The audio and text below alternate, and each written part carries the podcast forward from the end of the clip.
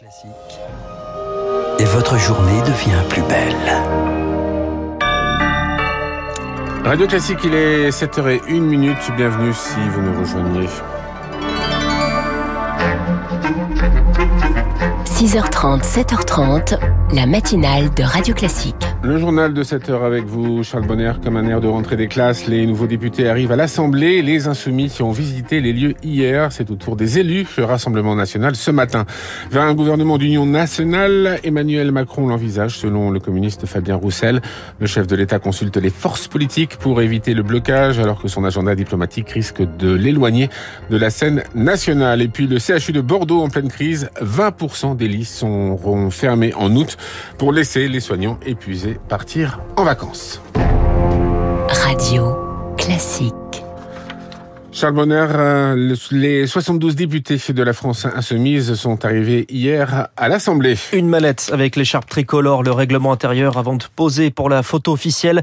La visite des lieux avec un guide, Jean-Luc Mélenchon, député sortant. C'est le top départ de cinq années de législature. Il y a les habitués, les nouveaux, issus parfois de ce qu'on appelle la société civile. C'est le cas d'Aurélie Trouvé, élue en Seine-Saint-Denis et accompagnée de Lauriane Toulmont pour cette découverte du Palais Bourbon.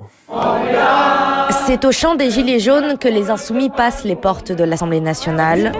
Sur les marches, la députée de la 9e circonscription de Seine-Saint-Denis, Aurélie Trouvé. Je vais penser d'abord à mes enfants parce que c'est pour eux aussi que je me bats et tous ces jeunes euh, à qui je ne veux pas qu'on laisse une planète invivable. À 42 ans, cette enseignante, ingénieure agronome et économiste a deux décennies de militantisme à son actif, surtout dans l'association Attaque. J'ai pris mes copies d'étudiants dans mon sac et je crois que c'est une manière aussi de garder un peu avec moi euh, mon ancien métier. Six mois après avoir rejoint Jean-Luc Mélenchon, la voilà donc passer des actions coup de poing contre le G7 au banc de l'Assemblée. J'ai un papa qui a été au chômage une grande partie de sa vie. Euh, Voilà, je viens d'une famille où il y a des, beaucoup de gens au RSA. J'ai ce sentiment d'injustice depuis petite. Devant les grandes colonnes dorées de l'hémicycle, entourée de velours rouge, elle hésite à prendre la pause près du perchoir. Grand sentiment de responsabilité là. Et puis on se dit, waouh, les combats qu'on va devoir mener là-dedans, vu la situation politique. J'espère rester là même dans mes convictions et dans ma manière de faire.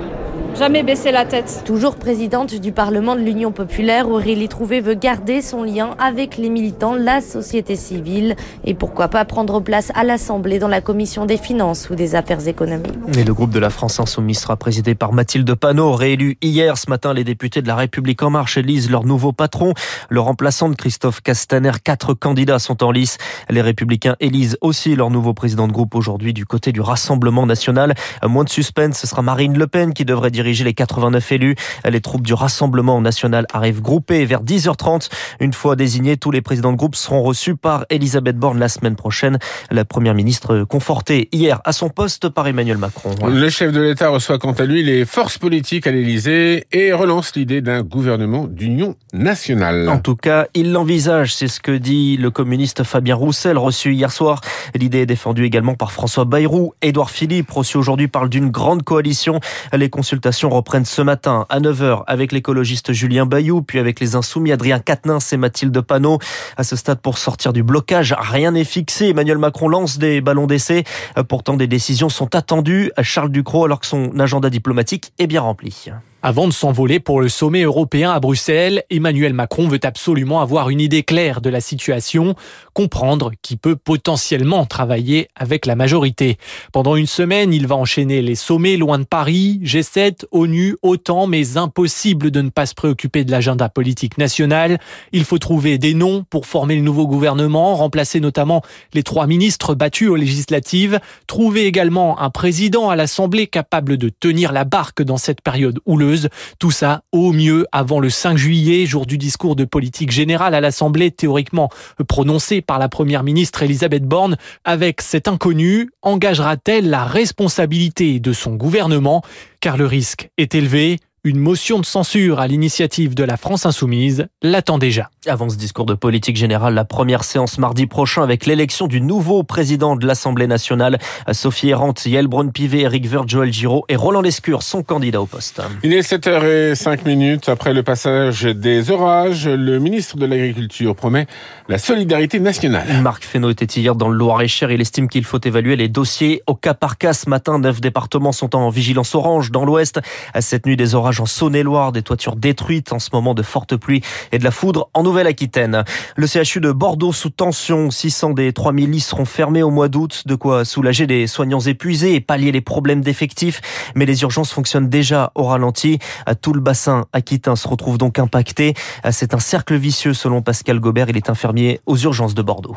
600 lits sur le CHU de Bordeaux, ça représente 12% euh, du capacitaire. Donc c'est énorme. Après, c'est un cercle vicieux. Si on ferme trop de lits, on n'a pas de lits d'aval pour désengorger les urgences. Tout peut arriver euh, cet été, parce que les urgences, on peut pas les prévoir. Hein. Il y a tous les campings qui ont ouvert. Bordeaux est une grosse plateforme euh, touristique. Les autres urgences, elles sont aussi en difficulté. Si, si tout d'un coup, il y, a, il y a une semaine, deux semaines de canicule, comment on fait là s'il n'y a pas assez de personnel? On n'a pas réduit la problématique des recrutements. Il faudra faire quoi? Ça va être 600, 800, 900 lits de fermés pour rendre les autres sécures. On va pas fermer la moitié de l'hôpital. Et la population, où est-ce qu'elle va? Un propos recueilli par Rémi Pfister. Le sort de l'oncle du président syrien Bachar el-Assad, une nouvelle fois examiné par la justice française. La Cour de cassation se penche aujourd'hui pardon, sur l'affaire des biens mal acquis. En septembre dernier, Rifat al-Assad était condamné à 4 ans de prison pour des malversations financières soupçonnées d'avoir détourné plus de 90 millions d'euros, Marc Tédé.